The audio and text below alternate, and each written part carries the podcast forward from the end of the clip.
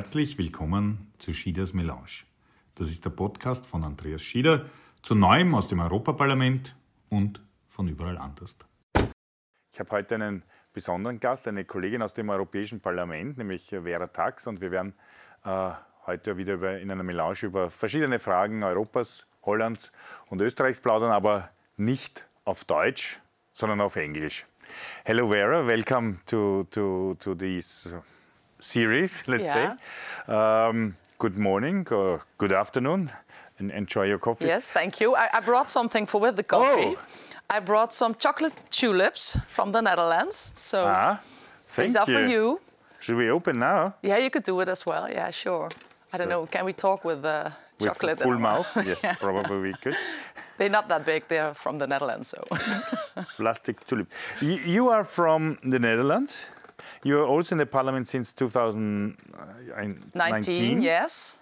You come from a region which is close to Germany from yes. the Netherlands. I live in Venlo, that's in the northern part of the southern part of the Netherlands. It's uh, close to the German border. It's five minutes from the German border where I live, yeah.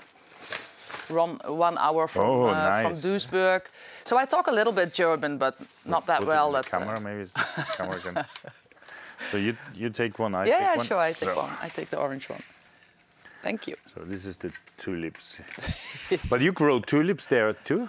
In the region? Um, no, in my region, no. There are uh, we have more like uh, roses. Yeah, yeah. So Oh. not not the tulips. Tulips are more like in the in the north of the Netherlands. Yeah. So now it's difficult having Yeah. an interview. I learned here in the Yeah. parliament you are doing mainly transport policy, Mm-hmm. And you're also in the in the conference for the future of Europe, where we are together in the working group which is working on uh, environmental and climate issues. Yeah. Maybe we can discuss this a little bit later. But just to to understand, you are from. I learned this. I have to look up. Yeah. City Council of Venlo. Yeah. This is where you started your politics, but by Yes. education you are coming as a uh, home manager in the care sector. Okay. Yeah. Also a little bit. Yeah. Also, so what? What? No, that was I, I went uh, from education. I'm a creative. Uh, I got a creative education, so I'm a teacher in art. Uh, Hmm. But uh, when I was finished with my school, I I did not go into that. Uh, I. I don't know. It was really quickly that I went into politics, and first in my hometown in Venlo. Um, I, I guess like 16 years I was active in that, and then I had a little bit of a uh, how you say it, uh, an uitstapje. Um, I went to, to the care sector and I was Yeah. the director of a, of a company who took care of the um, physical, uh, no, from the mental, uh, mental perspective from little, uh, little children. And then were the European elections and they asked me to, to go for that. So um, I did and uh, I was elected. But your former colleagues, let's say of the, of the care sector, they are now, let's say in a broader sense, with COVID, they are under specific pressure you know, in Yeah. the society. Yeah, they are, and, and especially also the mental health of people, and also for, for young people is really uh, it's really difficult to help people if you're not like in the same room. Uh, so they all had to do it like digitally, and um, it it goes, but it's not the way you want to take care of people. So uh, yeah, they had a difficult time. So, so maybe stay a little bit in the Netherlands, which we call simply Holland, but we, Yeah. we know Holland is a part of the Netherlands. Yeah, we, where I live, we also say, say Holland because there's you, you have uh, the Netherlands above the rivers, we say, and then uh, underneath. So where I live, so we also say Holland. Ah, okay. But it's not if if uh, I'm from the region of Limburg, and if we say Holland, that's kind of not really nice to say it. It's making. Uh, But Limburg is also in the, in Belgium. yeah, yeah, yeah, yeah. And it's in also Germany, yeah? Oh. we, the part of uh, of the Netherlands called Limburg is only uh, um, 150 years that we are part of the Netherlands. That's why you have this difference. So we are also feeling uh, really, really close to, to Belgian people. But this, is- this is Europe, no? There is so much difference in history, Yeah. but at the end there is one common goal to, to, to bring the, the continent f- further. But uh, I wanted to ask Yeah. you on the, the Dutch politics also, because you had elections, yeah. national elections, but still no government. We still don't have a government. No, that's that's really uh, a really really long time, uh, especially for the Netherlands. We're not used to having a, a formation that long, but it's really difficult one this time. So uh, now they are hoping they get it done before Christmas. So let, let's hope. uh, And maybe with socialist uh, PVDA uh, participation? Yeah, we would like to, but but we decided because uh, we told in advance that if we would be part of the government, we would do that together with the Greens, so that we really stick together with the Greens, and then the the parties now, the Liberals and the uh, yeah another Liberal party, D66 was the big winner. Uh, they decided that they don't want to go with and uh, and Social Democrats and the Greens, so but we decided okay. to stick together, so that's why we're not in but I think that it was a. It, oh. We should have been in, but um, yeah, better to do it together with the Greens. Yeah. Maybe for for those who which watching us, we have to say in the Netherlands the. Social Democratic Party is called Party from the Work, or yeah, Partij worker? van de Arbeid. Yeah. yeah, yeah, Worker Party. Yeah. So this is different. And you have another, I think, funny difference. You vote on Wednesdays. Or yeah, that's true. Yeah, I didn't. Is it you vote, we on, vote Sundays? on Sundays? Yeah. yeah, most countries do on Sunday. Yeah, and I also have relatives living in Austria, so my uh, uh, so I know Austria a little bit. Uh, I, I just uh, met him, uh, my nephew, yesterday again, so I know a lot about. Where in Austria? Now everybody wants to know. Yeah, yeah, it's near Salzburg. It's a really, really oh. little town, but I guess it's an hour from Salzburg. Oh, I forgot the town. Mattighofen. Mattighofen. Ah, Mattighofen. Yeah, yeah, yeah, it's yeah, a famous yeah. town. Yeah. Yeah yeah. So that's nice also. So I, it's I, a nice area. Yeah, it is. At the and moment, they have extremely high COVID yeah. cases. Yeah, yeah, he told me. Due to the failure of the yeah. of the local government, I would say. Yeah, he told me the same. Yeah. so then, anyway, maybe we, we switch to Europe. Uh, maybe we, we can trans because I I, thought, I I put one. The one is the Conference of Future of Europe, and mm -hmm. then maybe not the conference, but we are both in this environmental committee. Yeah. So maybe a little bit to discuss on on on in your viewpoint what what is necessary. We just be we just had uh, the Glasgow summit. Mm -hmm. So anyway, environmental issue is high on the agenda. It is, yeah. Well, uh, yeah, the Glasgow summit was a little bit of a disappointment uh, for me and, and maybe also a lot other people. But I, I think, okay, we we still have. Uh, let's hope we have better uh, commitment uh, next time. But for me, the conference on the future of Europe, uh, where we are both really active, is important that people can let their voice heard to the European Union. And uh, I think that's going really well. There are people also being really critical and saying, well, it's not enough. Uh, but I just uh, also read the, the, the, report of what's been done mm -hmm. until now, and we have a lot of good ideas, a lot of people bringing really, really practical ideas, and I really like that. And uh, there's also a lot of support for them.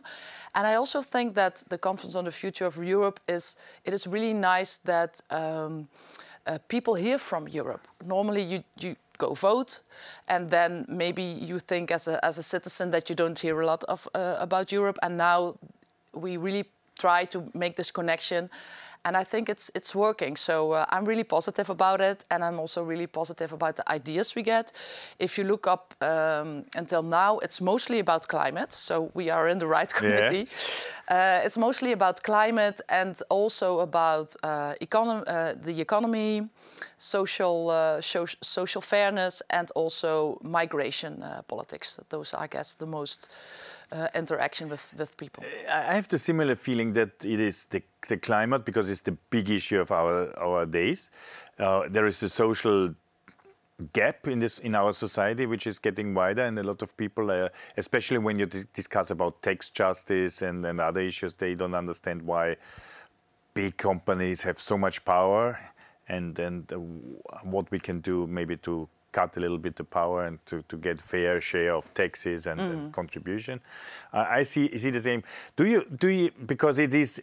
I think it's also positive that to involve people, and I, I, I saw that there's a huge network of platforms. So maybe at this moment also everybody who is watching us and want to participate, you can either write to one of us directly or to put it on the mask which you find on the European Parliament webpage and Conference of Future webpage where mm-hmm. you can put all your suggestion, remarks, everything in.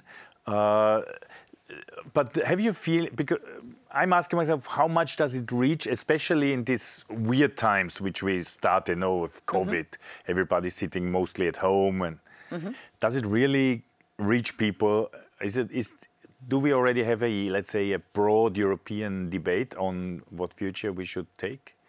Well, I, I, think it's it's never enough. You know, you, you would like to reach everybody, uh, but for me, even uh, the effort trying to reach people and that they are uh, interacting, that's uh, that's what you have to do because uh, we never did this before. In a really no. really long time we did did not do that uh, uh, from the European perspective. And it's you hear also the people participating because you also have citizens that are active in citizens panels like 800 people from 27 member states and they say that being involved it's um, it's positive because they are more interested in Europe. They they get more involved, so that's positive.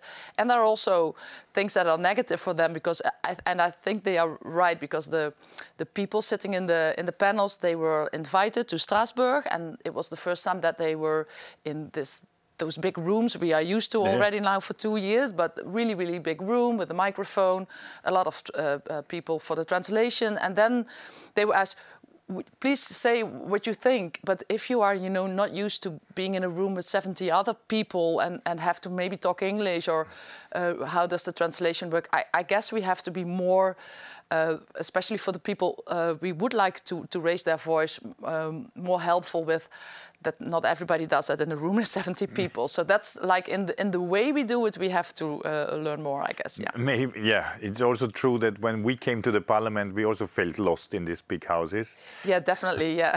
so uh, we understand still the people that they it's a house where you get lost and then you have to sit in a room and let's say check again your thoughts. Yeah. And then they tell you also please be brief. Yeah.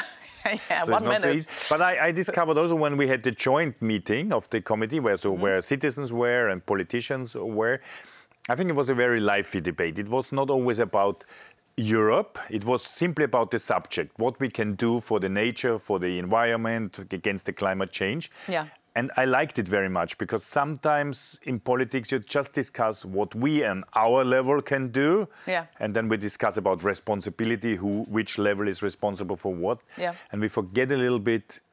We simply have a problem to solve, yeah. which is the climate I totally change. Totally agree. And this is this is what I like about the Conference on the Future of Europe people are just uh, giving uh, uh, solutions for the problems they see, and they don't think about is this European or should it be member state uh, compet uh, competency. So um, this is nice because this means we we promise each other that we would make actions from all these ideas. So we have to make actions of that, and because we are in in the room eventually with also the member states and the European Parliament and the committee, we can really make this work. Maybe one issue which is linked to the climate is transport. And especially a lot of, of, of young people, but not only, are coming and say, listen, why don't we have a, a perfect speed train network all over Europe? And as yeah. you are also in the, in the, in the transport committee, is this an, an issue there also? Yeah, Railways? yeah definitely. Uh, uh, 25% of all the CO2 emissions are from the transport sector as a whole. Uh, but then you have really big differences because uh, the train only has 0.4 emissions in yeah. the transport sector. So it's really good to travel by train. That's, that's the best option. Yeah, walking is better, but uh, or cycling. Uh, but um, it is a big issue, and we are working uh, to have less um, in a mobility strategy to have less flying um, and more uh, people uh, traveling by train. Um, and it's also really difficult because uh, in every member state, we don't have a European single train sky. We have yeah. as, a, as a, if it goes for the air, uh, airplanes. So that's the difference, and that's difficult because you don't. Uh, the first thing we need is a ticketing system that's like working for Europe. And it's not, we don't have that. So if you want to go from uh, Venlo to Vienna, you need like tickets from in the Netherlands and Germany up to Austria. And that's the first thing we need to do to make people easy to, to buy the right uh, one ticket for the whole trip. Um, but also um, uh, in, it's, it's something that's really strange, but in every country, uh, you need to have a, uh, how you say the locomotive, uh, the Fahrer.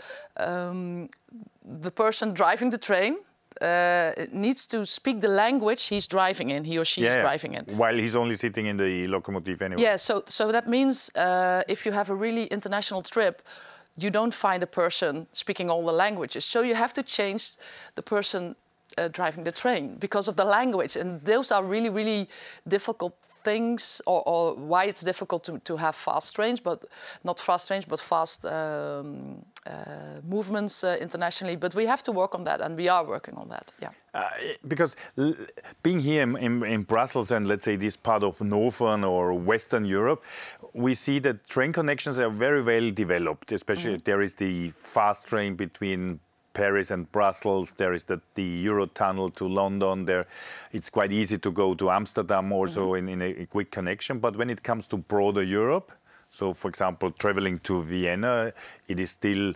disastrous and complicated.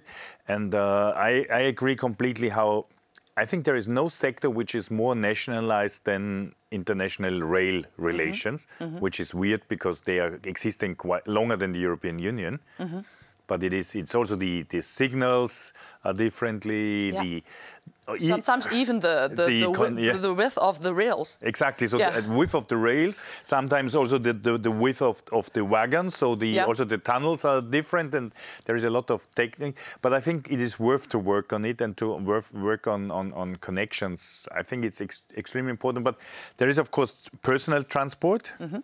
And there is also goods, which yeah. is cargo, yeah. Cargo, which which also I think we we have to think about to have more intermodality and less trucks going around. Yeah, definitely, and therefore we need also the inland waterways, uh, so less uh, less on the road and more mm -hmm. uh, via the inland waterways, and that's also uh, something we're working on.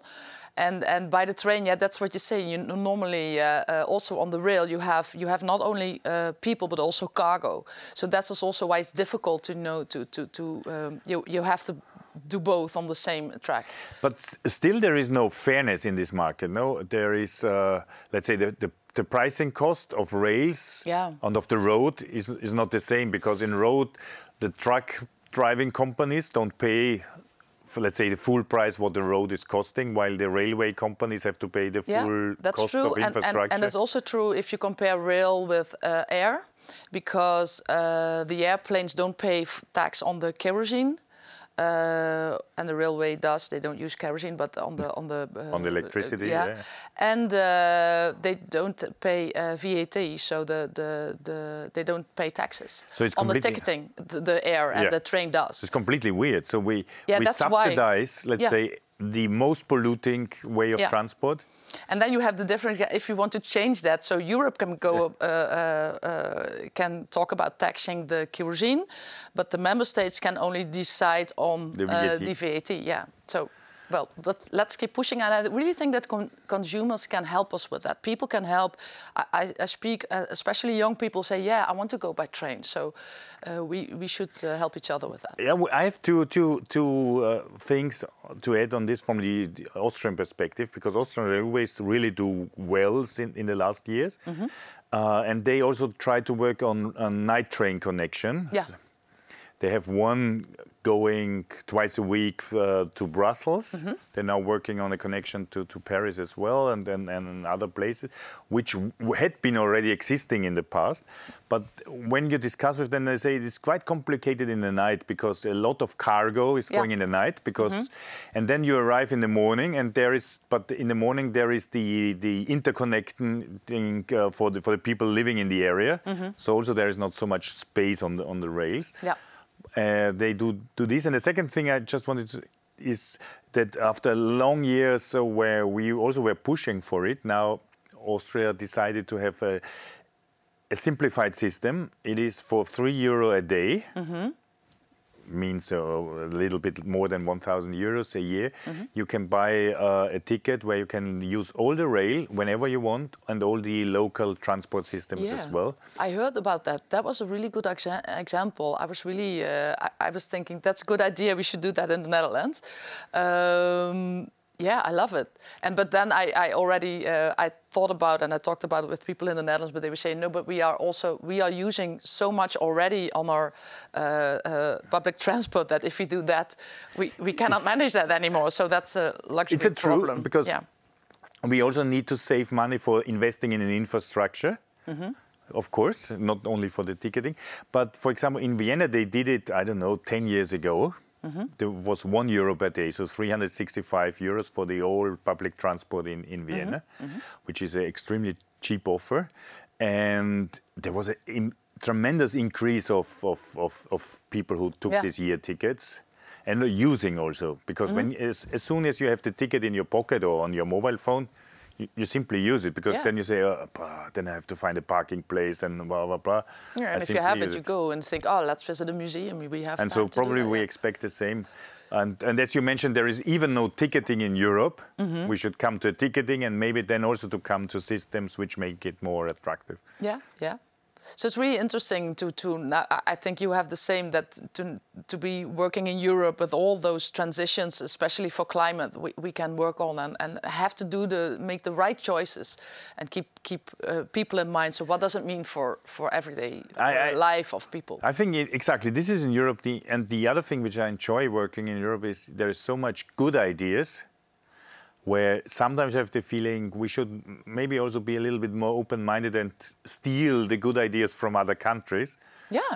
Like I think that's one. Yeah, that's really one of the things because because I uh, I know you have a lot of conversations uh, with other people as well, and that you have you hear so much good ideas from other countries that it's fairly easy to say like to a region, did you ever think of that or, or that? Because uh, uh, ticketing yesterday, I spoke to um, to people in the Netherlands in the region of uh, Groningen, and they Ah, are okay. doing a connection Wunderline with uh, Bremen uh, a lot of difficulties to, to make that connection uh, really uh, be fast again. But they had this, there was not a ticketing system, so they make their ticketing app. And that's, that's fairly new. So they developed this app just for this line. But then you can have a ticket from Bremen to uh, Groningen uh, by app. And I thought, well, that's they they not waiting for Europe to make Yeah. it fairly ticketing system. They just do it by themselves because now we have apps who can do that. So that was a good idea. To even if you want to be faster than Europe, then do a ticketing app. Good idea, also. Yeah. So maybe we, I think we, we come to an end. I want to thank you for coming here. So I, I brought also a, a, a present for you, which because I, I usually do also some cooking Ah, you do that, okay? because I think it's a good interconnection between how, how we grow our plants and how, how we produce our food. Mm-hmm. And it's also about also uh, being social, sitting together, enjoying Yeah. the food. So I, I, I brought you a apron, is the that's English word. nice. Yeah. I never used this word. With uh, also yeah. this Wha- what's in German? uh, An apron. Uh, uh, Schürze. Schürze. Okay. Danke. So and a cooking spoon. Yes, thank you so much. I will. I, I like to cook as well, so I will definitely Okay. use it, and I will So send you a picture. Probably one day in my Yeah. other series, which is called Andy Kocht, Yeah. maybe we will cook some uh, Dutch specialties. Yeah, yeah, yeah. Definitely, I would like that. Yeah. Okay, so thank you, Vera, for, for joining us. Uh, thank you for, for watching another series of uh, uh, uh, Schieders Melange. I hope you enjoyed it. Wenn es gefallen hat, dranbleiben. Manchmal auf Deutsch, manchmal auf Englisch. Jedenfalls immer interessant. Danke. Hoffentlich hat dir diese Ausgabe von Schieders Melange gefallen. Du kannst mir gerne auf Facebook, Instagram, YouTube, Twitter und TikTok folgen. Bis zum nächsten Mal. Servus und papá.